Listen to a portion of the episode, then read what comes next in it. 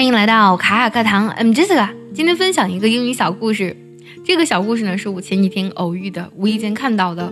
我觉得很神奇的是呢，呃，我桌子上摆着一本叫做《The Power of Now》的书，《活在当下》这本书。然后前几天的节目当中呢，也分享了 Master Wu 的那句非常经典的名言：“Today is a gift. This is why it is called present。”你们还记得吗？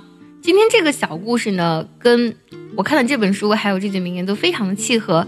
我为什么会这么说呢？相信你听完这个故事就知道了。接下来呢，我将完整朗读这个故事。如果你觉得听不太懂，语速有点快，可以微信搜索“卡卡课堂”，加入我们早餐英语的会员课程，里面有我完整的讲解，还有慢版的带读哦。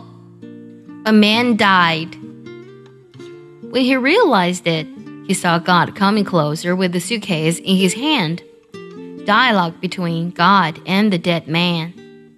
All right, son, it's time to go. So soon, I had a lot of plans. I am sorry, but it's time to go. What do you have in that suitcase? Your belongings. My belongings? You mean my things, clothes, money? Those things were never yours, they belong to the earth. Is it my memories? No, they belong to time. Is it my talent? No, they belong to circumstance. Is it my friends and family? No, son, they belong to the path you traveled. Is it my wife and children? No, they belong to your heart. Then it must be my body.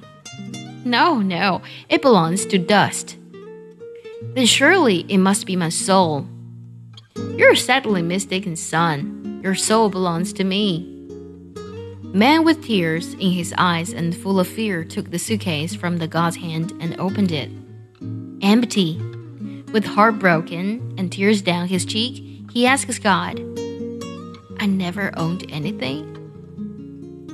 That's right, you never owned anything. Then what was mine? Your moments. Every moment you lived as yours. Life is just a moment.